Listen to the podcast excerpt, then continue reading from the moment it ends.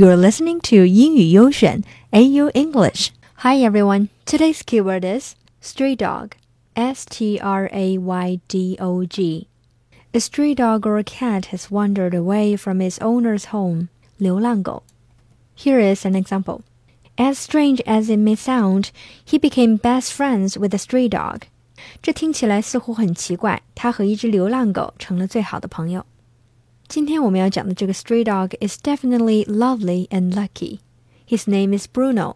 Bruno 流浪的时候被一个小镇上的人家发现并收养。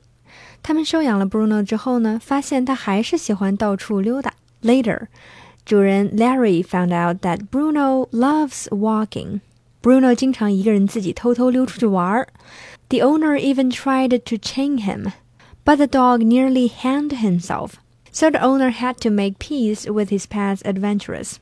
Since then, Bruno, the wandering dog, has been walking four miles almost every day for the past 12 years in town just to say hi to all the residents. 刚开始的时候，镇上的居民不知道 Bruno 有这个习惯，还以为它是一只流浪狗，也有好心的其他人想要收养它。So owner has to tell the good Samaritans to let go of his dog since Bruno is perfectly capable of walking back by himself. During the years, the local residents have grown accustomed to seeing Bruno walking around.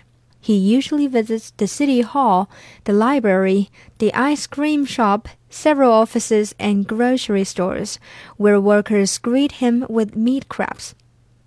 Actually, people love Bruno so much, they named him in the town's dog an ambassador and even gave him a carved wooden statue. 万万没想到，一条曾经流浪过的狗狗就这样聊遍了全镇的人，最后当地人还给他立了个纪念碑。 所以呢，对别人友善总是有回报的，你说呢？Talk to you next time.